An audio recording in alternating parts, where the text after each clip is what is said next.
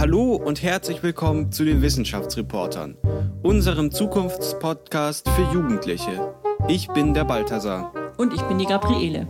Unser heutiges Thema abgespaced. Gibt es Leben auf anderen Planeten?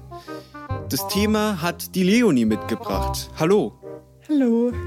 Leonie, was fasziniert dich denn so an außerirdischem Leben? Also ich mag Science Fiction, wie wahrscheinlich viele andere auch, ziemlich gerne. Und einfach diese Vorstellung, dass das zumindest teilweise Realität sein könnte, finde ich sehr cool. Und was wäre so dein Tipp, Leonie? Glaubst du, dass es Leben anderswo gibt? Ich glaube eigentlich schon. Also ich kann mir nichts anderes vorstellen. Ich glaube nicht, dass wir so einzigartig sind, dass es uns nur ein einziges Mal im Universum gibt. Die Wissenschaftsreporter Redaktionskonferenz. Ich sitze hier zusammen mit Mira, Tim, Leonie, Jakob, Hallo, ich bin die Clara. Erik, Caroline. Und ich bin die Gabriele. und wir wollen heute diskutieren, ob es Leben gibt auf anderen Planeten. Was ist denn eure generelle Meinung dazu? Ich finde, im ersten Schritt müsste man erstmal definieren, was Leben ist. Und das ist schon mal ein ziemlich schwieriger Schritt. ich meine, wir schaffen das ja jetzt nicht mal auf unserem eigenen Planeten, ähm, zu sagen, was Leben ist und was nicht.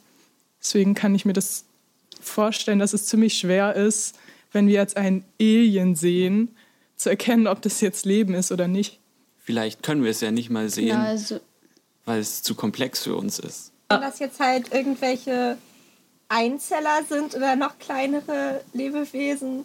eine andere Frage ist für mich auch nochmal nicht nur Leben, sondern natürlich dann auch intelligentes, intelligente Wesen. Weil wenn wir irgendwie von Leben im All reden, denken ganz viele Leute eben an, weiß nicht, kleine grüne Marsmännchen, die es aber wahrscheinlich eher nicht so gibt irgendwie, sondern Leben im All ist sind ja ganz oft, wenn dann im ersten Schritt erstmal Mikroben, die in irgendwelchen Gewässern rumschwimmen. sehe ich auch so, weil wer sagt denn, dass das Leben im All genauso ähm, aufgebaut ist wie das Leben auf der Erde? Wir haben ja den Blick des Lebens oder auf das Leben, so wie wir es kennen. Es könnte ja sein, dass diese anderen intelligenten Lebensformen genauso wie wir ihren Planeten kaputt machen oder schon komplett kaputt gemacht haben und jetzt auf der Suche nach einem neuen sind. Und wenn sie uns finden, dann werden sie da möglicherweise nicht besonders zimperlich mit uns umgehen. Wenn wir uns weit entfernte Planeten anschauen, schauen wir eigentlich immer in die Vergangenheit. Und umso weiter der weg ist, umso weiter schauen wir in die Vergangenheit. Und dann stellt sich für mich die Frage, wenn wir jetzt halt von Leben dort vielleicht ausgehen, kann es ja auch sein, dass es schon ausgestorben ist und wir das einfach nur nicht wissen. Naja, Jetzt wobei ja auch schon die Tatsache, dass wir vielleicht Hinweise auf ausgestorbenes Leben finden würden, wäre ja prinzipiell auch schon eine Tatsache, die so interessant wäre, weil sie einfach zeigen würde, okay, es kann auf anderen Planeten Leben geben und es gab auf anderen Planeten Leben. Auf diesem Planeten, wo wir es jetzt vielleicht gefunden haben, ist dieses Leben vielleicht schon ausgestorben, aber vielleicht gibt es ja dann auf weiteren Planeten noch Lebensformen, die zu unserem Zeitpunkt dann noch existieren und nicht ausgestorben sind.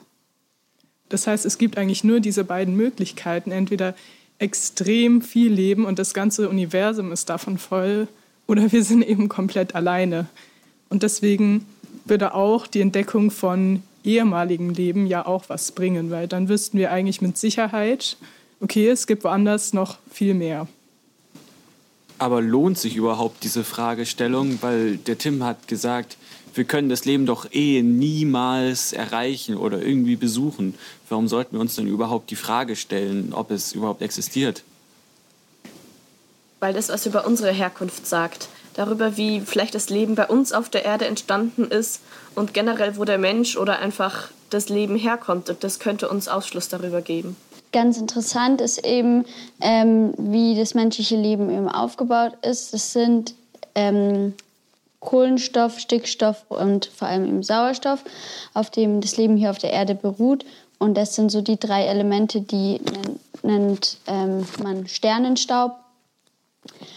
Und die sind Elemente, die neben Wasserstoff und Helium am meisten im Universum vorkommen. Also dann die Gedanken, ob vielleicht Leben auch auf anderen Elementen, wie zum Beispiel irgendwie Silizium oder so, aufgebaut werden kann. Ganz kurz, dazu gibt es noch ein ganz interessantes Wort, das äh, nämlich Kohlenstoffchauvinismus, dass ähm, wir Menschen nämlich denken, dass halt Kohlenstoff eigentlich schon das am besten geeignete Element als Grundlage für Leben ist. Auf Siliziumbasis, das Leben ist eher unwahrscheinlich.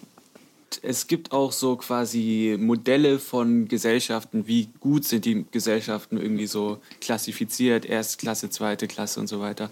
Und dann möglicherweise so eine höhere Gesellschaft, äh, die hat dann, weiß nicht, so die Energie von der Sonne zur Verfügung oder so und kann dann natürlich damit viel mehr machen. Aber das ist eben auch nur so eine Theorie. Und mich würde auch interessieren, wie man überhaupt herausfinden könnte, dass es auf anderen Planeten oder auch Monden Leben gibt. Das neue James Webb-Teleskop.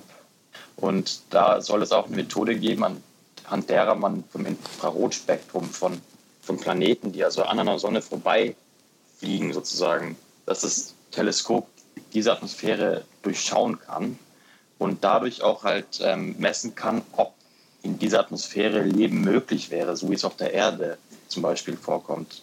Ja, und ich würde dann den Beitrag zur Definition, was ist Leben, machen.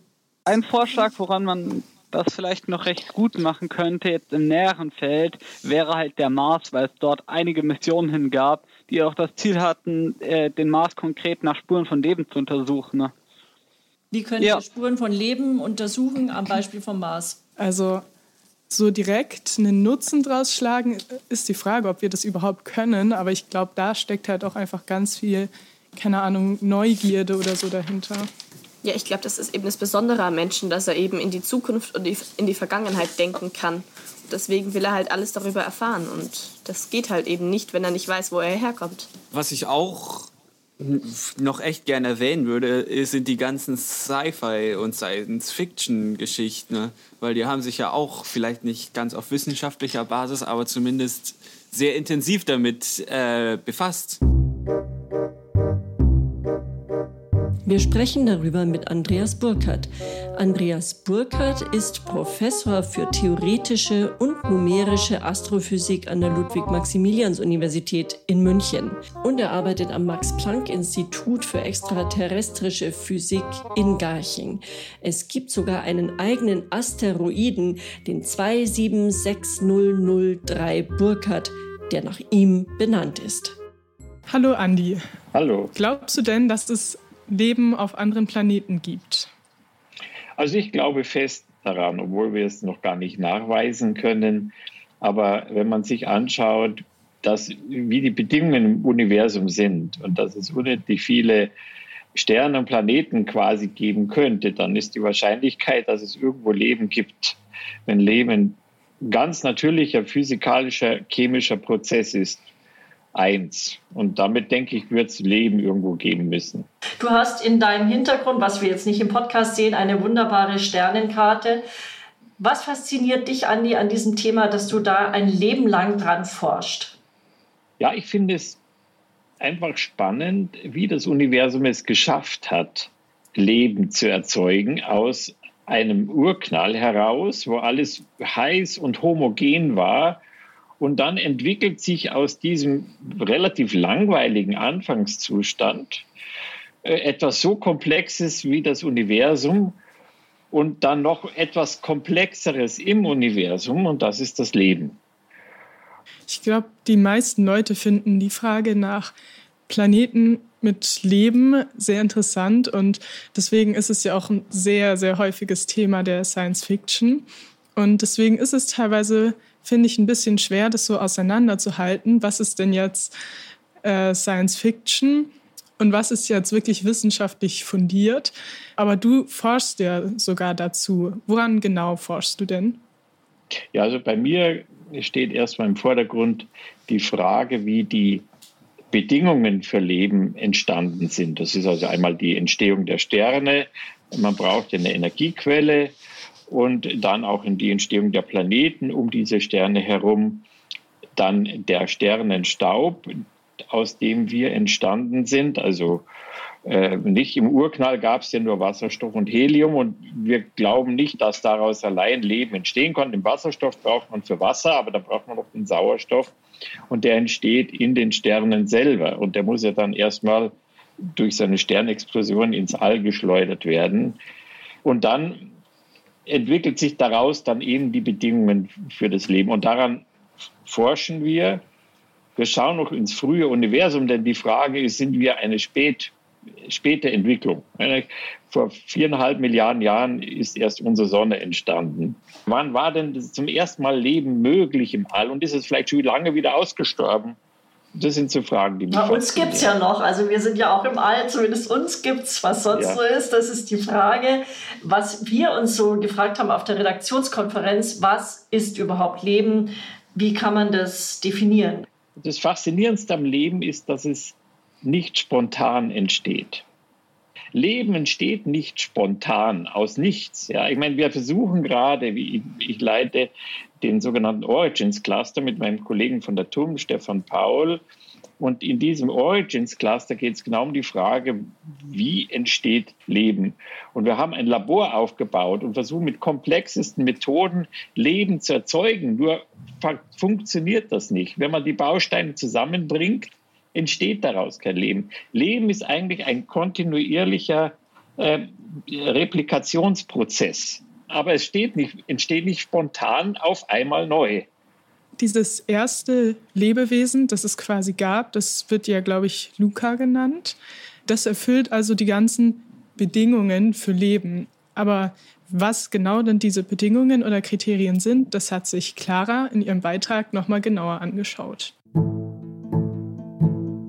Wir Menschen sind eindeutig Lebewesen, doch Viren zum Beispiel werden nicht als lebend eingestuft manche Bakterien hingegen schon. Ein Ansatz, das Leben zu definieren, ist, die gemeinsamen Eigenschaften der Lebensformen zu sammeln.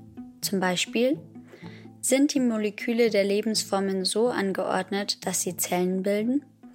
Entwickeln sich die Lebewesen weiter durch Vererbung? Verbrauchen die Lebewesen, um ihre vielfältigen Tätigkeiten ausführen zu können, Energie? Reagieren die Lebensformen auf ihre Umwelt, Ändern sie also beispielsweise ihre Chemie in der Nähe einer Nahrungsquelle? Pflanzen sich die Lebewesen fort? Verändern sich die lebenden Organismen durch die natürliche Auslese? Oft wird Leben nur mit den letzten beiden Eigenschaften, also Fortpflanzung und evolutionäre Entwicklung, definiert. Auch bei unserer Suche nach extraterrestrischem Leben können uns diese beiden Eigenschaften eine erste Grundlage bieten. Also Fortpflanzung und evolutionäre Anpassung, das sind für Clara und die Wissenschaft zwei der Hauptkriterien, mit denen man auf anderen Planeten Leben definieren könnte. Ähm, wie siehst du das? Also was ist für dich eigentlich Leben? Also Leben ist für mich äh, zum einen dieser Fortpflanzungsaspekt und ähm, ja, ich würde mal fast sagen, das ist das Allerwichtigste. Man kann nicht immer von Evolution sprechen, denn ich meine, die Evolution geht ja nicht immer zu komplexerem notgedrungen. Es kann irgendwann mal sein, dass wir uns selber auslöschen und dann bleiben nur noch ein paar Viren übrig. Also Komplexität ist für mich nicht unbedingt Leben. Also Leben ist für mich eben hauptsächlich tatsächlich dieses, dieser Fortpflanzungsaspekt. Mhm. Äh, da hast du schon was angesprochen, was wir uns auch gefragt haben. Was für eine Art von Leben suchen wir eigentlich? Suchen wir jetzt wirklich die kleinen grünen Marsmännchen, die ja so in der Literatur oder auch bei Esoterikern und Spinnern herumgeistern? Oder suchen wir die Einzeller, ähm, das ganz Kleine, die Mikroorganismen? Da kann man sagen, ist schon, kann schon sein, dass es die irgendwo auch gibt. Die Erde verliert ja laufend Mikroorganismen. Nicht? Weil die, die schwirren überall in der Atmosphäre herum. Die werden rausgetrieben bis in die äußere Atmosphäre und die Erde verliert ihr laufend Gas. Dann äh, schießen wir alle möglichen Arten von Sonden ins Universum und da ist bestimmt auch irgendwas dran. Den kann man gar nicht so reinhalten, dass dann nicht irgendwie. Also insofern verstreuen wir das mal auch Leben im All. Wenn die nur lange genug leben, dann können die irgendwo mal anders auf dem Planeten landen oder sonst wo in der Gaswolke und was weiß ich, was da alles passiert. Und es ist dann halt sehr, sagen wir mal, sehr primitiver Stoff, der da drin ist. Dann stellt sich natürlich die Frage, ob sich das dann weiter fortpflanzen kann. Wenn da so ein einzelner Mikroorganismus rumschwirrt, der kann sich ja da nicht fortpflanzen. Mich würde halt interessieren, ob das alles nur von der Erde kommt. Ja? Ob unsere Erde aus irgendeinem Grunde etwas hat, was andere Planeten nicht haben können. Ja, aber das ist ja genau die Frage. So, welche Bedingungen, die es auf der Erde gibt, waren denn jetzt wichtig für die Entstehung des Lebens? Und bei welchen sagt man, okay, das hätte es jetzt vielleicht nicht gebraucht? Also was braucht Leben überhaupt, um entstehen zu können? Oder ja, und da denke ich, ja, richtig. Und da denke ich, ist es auch wieder so, dass man äh, natürlich viel zu primitiv erstmal davon ausgeht, dass Leben Bedingungen braucht wie auf der Erde. Dann hat man die habitable Zone, da gibt es einen gewissen Abstand von der Sonne, wo Wasser, äh, also flüssiges Wasser existieren kann. Und man denkt allein schon, ähm, Leben muss im Wasser entstanden sein. Das ist aus vielen Gründen. Und Wasser braucht man, um, um Leben zu haben, dass das die Voraussetzung ja, ja. überhaupt ist. Richtig, das ist die Idee. Ähm, ja, aber das ist nur, weil wir halt meinen, Leben ist, baut auf auf äh, chemischen Prozessen, so wie wir sie hier auf der Erde kennen. Ja. Das haben wir uns auch überlegt. Das haben wir uns tatsächlich auch, die Wissenschaftsreporter haben genau das auch ähm, sich überlegt. Die, die chemischen Prozesse, die Elemente, die wir kennen, statt Wasser kann es da nicht irgendwas ganz anderes geben, anderswo, was auftaut, um Leben zu erzeugen. Mira hat sich jetzt mal äh, ein Experiment auf dem Mars angesehen und fragt sich, wie kann man überhaupt Spuren von Leben untersuchen. Das Leben auf dem Mars? Dieser Frage geht die Arbeitsgruppe Astrobiologie nach. Diese Arbeitsgruppe beschäftigt sich mit der Grundlagenforschung der Mikrobiologie. Ihr Ziel ist es herauszufinden, ob und wie Mikroorganismen in extremen Umwelten überleben können.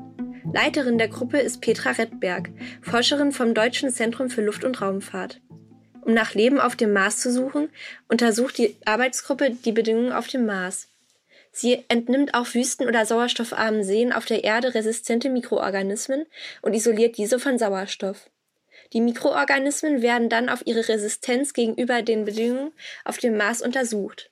Einige sehr resistente Mikroorganismen werden im Laufe des Jahres 2022 auf der Internationalen Raumstation den Bedingungen auf dem Mars ausgesetzt. Sollten sich die Mikroorganismen dort vermehren, werden Proben aus unterschiedlichen Tiefen dem Marsboden entnommen. Es wird untersucht, ob in den Proben organische Verbindungen bestehen. Ja, also ich denke mal, Kohlenstoff ist sehr wahrscheinlich, äh, einfach aus dem Grunde, weil Kohlenstoff so viele Verbindungen aufbauen kann, dass man sich damit gut komplexe Strukturen vorstellen kann. Das ist ja auch so, Leben ist ja etwas, was weit entfernt vom Gleichgewicht ist. Also ähm, das ist äh, im Gleichgewicht ist alles starr. Ja, Leben ist aber was Dynamisches. Wir bestehen ja auch nicht aus denselben Zellen die ganze Zeit. Das ist ja laufender Nicht-Gleichgewichtsprozess. Da fließt Energie durch uns hindurch und damit werden wir quasi am Leben gehalten. Und äh, Kohlenstoff hat eben diese Möglichkeit, durch seine Flexibilität alles Mögliche an Struktur aufzubauen. Und deswegen würde ich sagen, wenn man Leben findet, kann es mit höherer Wahrscheinlichkeit Kohlenstoff schon sein, weil das einfach am wahrscheinlichsten ist. Ja. Aber es kann auch Leben anders, in einer anderen Struktur geben, könnte ich mir vorstellen. Und es ist auch diese habitable Zone selber ist auch fragwürdig, denn es gibt ja jetzt diese Monde um den Saturn und den Jupiter herum, die Eismonde, die in ihrem Inneren sehr wohl flüssiges Wasser enthalten können, weil die Aktivität zeigen. Und dann sind da Bedingungen äh, geschaffen, die ideal sind für Leben wiederum. Flüssiges Wasser, aber innerhalb eines Eismondes, der eigentlich außerhalb der habitablen Zone sitzt. Ähm, du hast ja gerade gesagt, dass es recht wahrscheinlich ist, dass das Leben auf Kohlenstoff aufgebaut ist. Und wenn man jetzt einfach die Lebewesen auf der Erde anschaut, dann bestehen wir noch hauptsächlich aus Wasser und Stickstoff und noch ganz vielen anderen Elementen. Und diese Elemente kommen ja sogar recht häufig vor. Also spricht das dafür, dass es Leben so ähnlich wie wir auch auf anderen Planeten geben könnte? Ja, das ist meine Vorstellung. Die Bedingungen, die wir kennen für Leben auf der Erde, sind eigentlich überall. Ja, immer es gibt allein in unserer Milchstraße 100 Milliarden Sterne und jeder Stern enthält mehrere Planeten. Da gibt es also mehr Planeten, als es Sterne gibt. Und in dem sichtbaren Bereich des Universums gibt es 100 Milliarden Milchstraßen, jede mit 100 Milliarden Sternen. Und das ist nur der sichtbare Bereich des Universums. Und dann gibt es den Kohlenstoff, Stickstoff, Sauerstoff, all die Elemente als Endprodukte der Sterne, dieser Sternenstaub, den gibt es überall. Und die chemischen Gesetze, auf denen wir aufbauen, die gibt es auch überall. Ähm, wir sind ja gerade am Anfang des, der Entdeckung des Universums. Vielleicht gibt es auch anderes, was wir noch gar nicht kennen. Eine ganz andere Physik. Ich, ja, eine ganz andere Physik, etwas anderes, ja, dann würde ich, was die Erde dann auszeichnet, aus irgendeinem Grund, den wir jetzt natürlich nicht kennen, weil wir das andere doch nicht kennen. Die Frage, die wir uns so gestellt haben, ist, wie kommen wir dahin? Ist ja alles ganz schön weit weg. Die große Stärke des Menschen oder eines intelligenten Lebewesens ist es, dass man nicht hinfliegen muss, um etwas zu verstehen. Im Geist sind wir frei. Wir können durchs ganze Universum fliegen. Und das reicht auch. Und wir sind damit sehr weit gekommen bis zum Urknall. Wir haben äh, unendlich viel schon erkannt und entdeckt und sind nirgendwo hingeflogen. Also ich finde es ja nicht unbedingt schlecht, wenn es Pioniere gibt, die mal woanders hinfliegen, aus technischen Gründen und weil man halt dann doch viel effizienter nach Leben suchen kann, wenn man auf dem Mars rumläuft. Ja. Aber ich denke, es geht auch ohne. Und ich persönlich muss sagen, also ich sitze lieber gerne zu Hause, trinke mein äh, Gläschen äh, Wein oder Tee oder so und versuche zu verstehen, ob da draußen irgendwo Leben existiert. Aber trotzdem, wenn wir, wenn wir wirklich hinfahren wollen, hinfliegen wollen, ähm, hinschauen wollen, wie weit kommen wir also in diesem, in diesem riesigen ja, Universum? Nicht weit. Also das Universum, die Milchstraße, die ist ja, sagen wir mal, 100.000 Lichtjahre groß. Das Licht braucht 100.000 Jahre und das Licht ist das schnellste, was es gibt. Zum nächsten Stern, Proxima Centauri, der übrigens einen Planeten in der habitablen Zone auch hat, sind es vier Lichtjahre. Und da bringe ich immer gerne diesen, dieses Beispiel, wenn wir so schnell fliegen würden wie die schnellste Sonde, die jemals gebaut wurde, die Pioniersonde, dann bräuchte man 70.000 Jahre, um dorthin zu kommen. Und wir leben nicht lang genug, damit sich eine Reise wirklich lohnt. Also ist es dann doch ganz praktisch, dass wir auch schon sehr viel erfahren können, indem wir quasi nur in den Himmel schauen. Aber wie genau finden wir dort jetzt überhaupt Planeten und Leben auf den Planeten. Also wir werden ja jetzt nicht ein sonnengroßes Marsmännchen oder so irgendwo rumfliegen sehen. Da braucht es ja deutlich ausgefeiltere Methoden.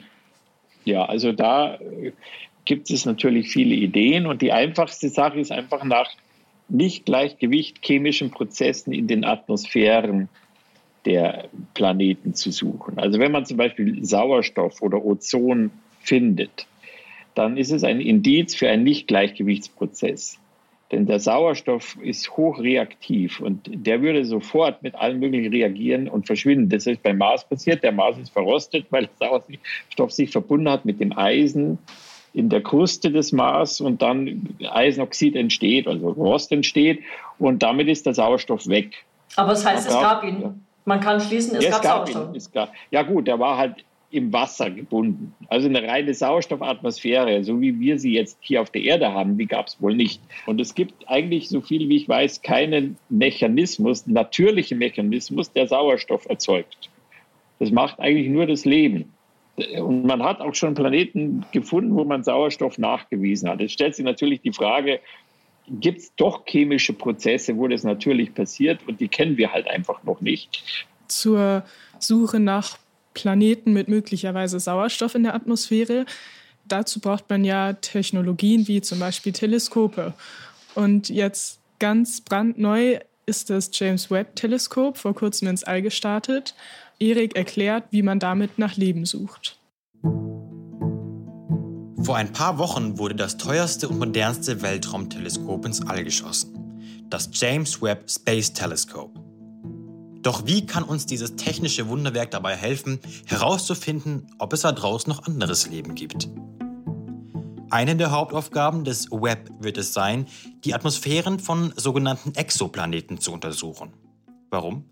Genau, um nach den Grundvoraussetzungen für Leben auf anderen Planeten zu suchen.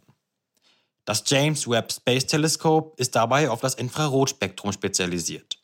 Damit kann das Teleskop viel weiter ins All und damit auch viel weiter in die Vergangenheit blicken als zuvor. Aber wie soll das funktionieren? Dabei greift Webb auf die sogenannte Transitmethode zurück. Wenn ein Exoplanet am Zentralgestirn vorbeifliegt, führt das zu leichten Abweichungen in der Leuchtkraft des Sterns.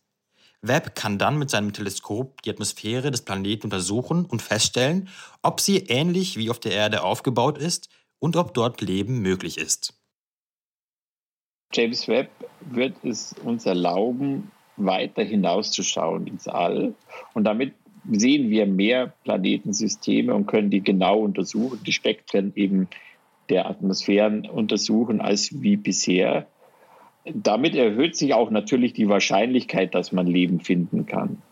Und man bekommt mehr mit über die Vielfalt der Planetensysteme. Wir haben ja schon darüber gesprochen, dass die habitable Zone vielleicht einfach viel zu primitiv gedacht ist. Und das kriegt man dann raus, wenn man die volle Fülle der Möglichkeiten sieht. Wir senden Signale aus, zum Beispiel die Umweltverschmutzung wäre so eins für möglicherweise Außerirdische. Wir, wir senden aber auch tatsächlich ja Signale aus, oder? Da gibt es doch auch in der, es gibt das wissenschaftliche Unterfangen, Signale auszusenden, Radiosignale für mögliche andere Existenzen irgendwo da draußen. Ich bin da immer so eher der konservative Typ. Also wenn man auf einer Insel strandet, also da Urwald und so, äh, wie Robinson Crusoe, dann werde ich nicht gleich eine Buschtrommel schlagen und alle auf mich aufmerksam machen. Weil wenn da Menschenfresser drauf sind, dann bin ich eigentlich eher froh, wenn ich die mich nicht gleich entdecken. Ja, sondern dann erkundige ich mich erst mal, was ist denn da draußen, bevor ich da hier groß ankündige, hallo, hier bin ich. Und das wissen wir im Universum nun auch nicht. Ja, die können ja ganz furchtbar lieb sein, uns helfen, aber die können auch nach einer Erde suchen, weil bei denen die Sonne demnächst explodiert oder so. Und dann ist, macht man doch besser nicht auf sich aufmerksam. Von daher, ich würde lieber raushorchen äh, und einfach mal nach Signalen suchen, die, die man empfängt. Andererseits ist natürlich so, sämtliche Radiostrahlung, die wir auf der Erde erzeugen, die volle Information, was auf der Erde so alles läuft, ja, äh, in den Nachrichten und so, die senden wir aus die fliegt mit Lichtgeschwindigkeit ins Universum und jeder kann es im Prinzip hören. Und dieses Szenario, dass irgendwelche Außerirdischen nach einer eigenen Erde suchen, weil ihre irgendwie kaputt ist oder so, das ist ja auch in der Science Fiction ein ganz beliebtes Szenario. Und dort wird immer wieder sich mit der Frage beschäftigt, nicht nur ob es Leben gibt, wie es aussieht, sondern auch wie der Kontakt mit uns dann abläuft. Und Balthasar hat sich dazu zwei Science-Fiction-Werke genauer angeschaut und die miteinander verglichen. Auf der Suche nach intelligentem Leben in der Science Fiction vergleiche ich die Bücherreihe Trisolaris von Xijin Liu mit dem Film Interstellar von Christopher Nolan. Warum sollte irgendwer nach intelligentem Leben suchen? In dem Buch Die drei Sonnen geht es um eine andere Zivilisation, die Trisolarier. Sie werden durch die Existenz von drei Sonnen gefährdet, die ihren Planeten zum Beispiel jederzeit verbrennen können. Sie sehen die Möglichkeit, dem zu entkommen, indem sie die Erde bevölkern. Bei Interstellar ist das Leben auf der Erde durch die Folgen des Klimawandels stark gefährdet. Eine Möglichkeit, die Menschheit zu retten, bietet die Flucht auf erdähnliche Planeten in einer anderen Galaxie. In beiden Fällen wird versucht, das eigene Überleben zu sichern. Der Kontakt zu den Außerirdischen kann ja auch wirklich in die Hose gehen für uns. Und denkst du, dass es dann sinnvoller wäre, einfach möglichst wenig Informationen rauszulassen? Oder ist es eigentlich eh schon zu spät, weil man sowieso die Erde sieht, Radio mithört, Fernsehen mitschauen könnte. Letztendlich ist es ähm, schon wichtig, dass wir kommunizieren und wir auch uns anpassen an was da draußen so passiert. Und da kommt man nicht umhin. Und das ist so ähm, wie Evolutionsprinzip.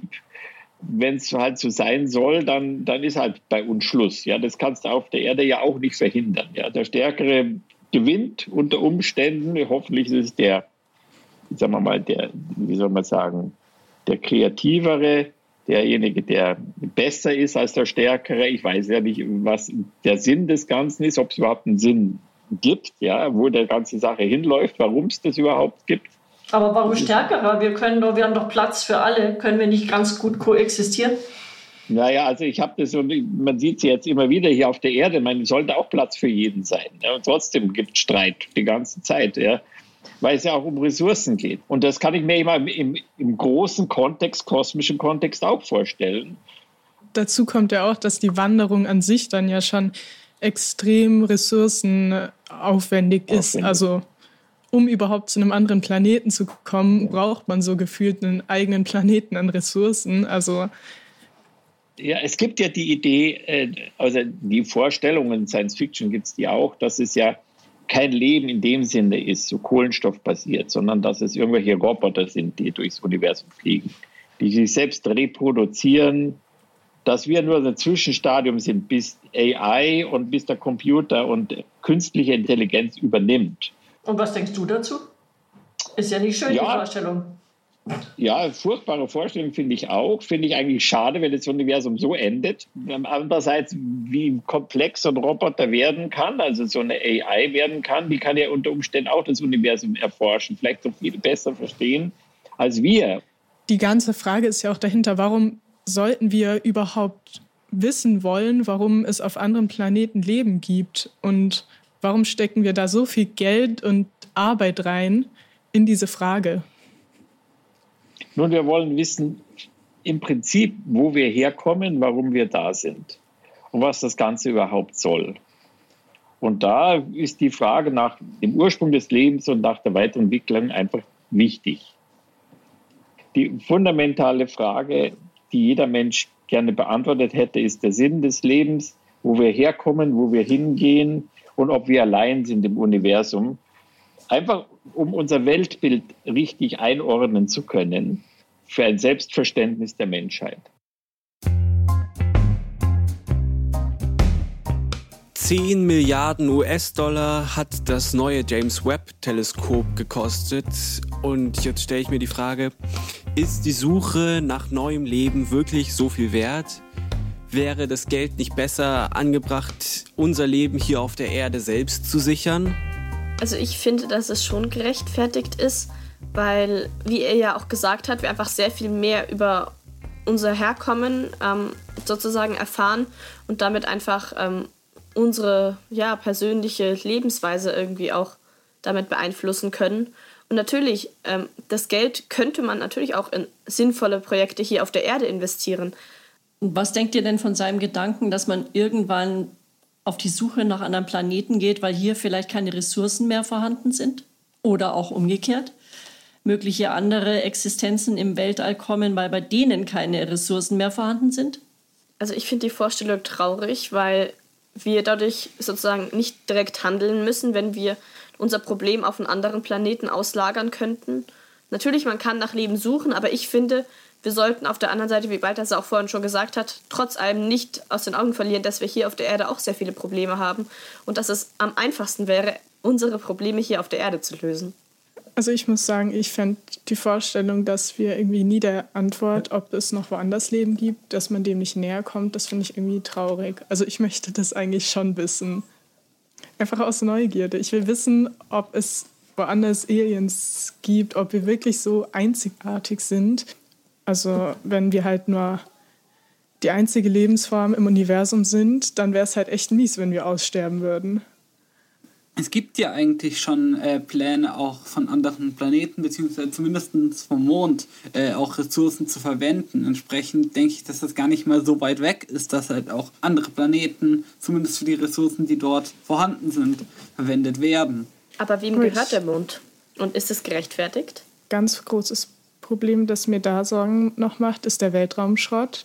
Ich meine ja auch, wenn jetzt zum Beispiel ja schon die Wälder so stark gerodet werden und so, das ist schon ein bisschen zu vieles sozusagen. Wenn man jetzt so anfängt, so im Weltraum was abzubauen von Planeten, äh, kann ich mir halt auch gut vorstellen, dass das irgendwie so Ausmaße annimmt, dass es eigentlich.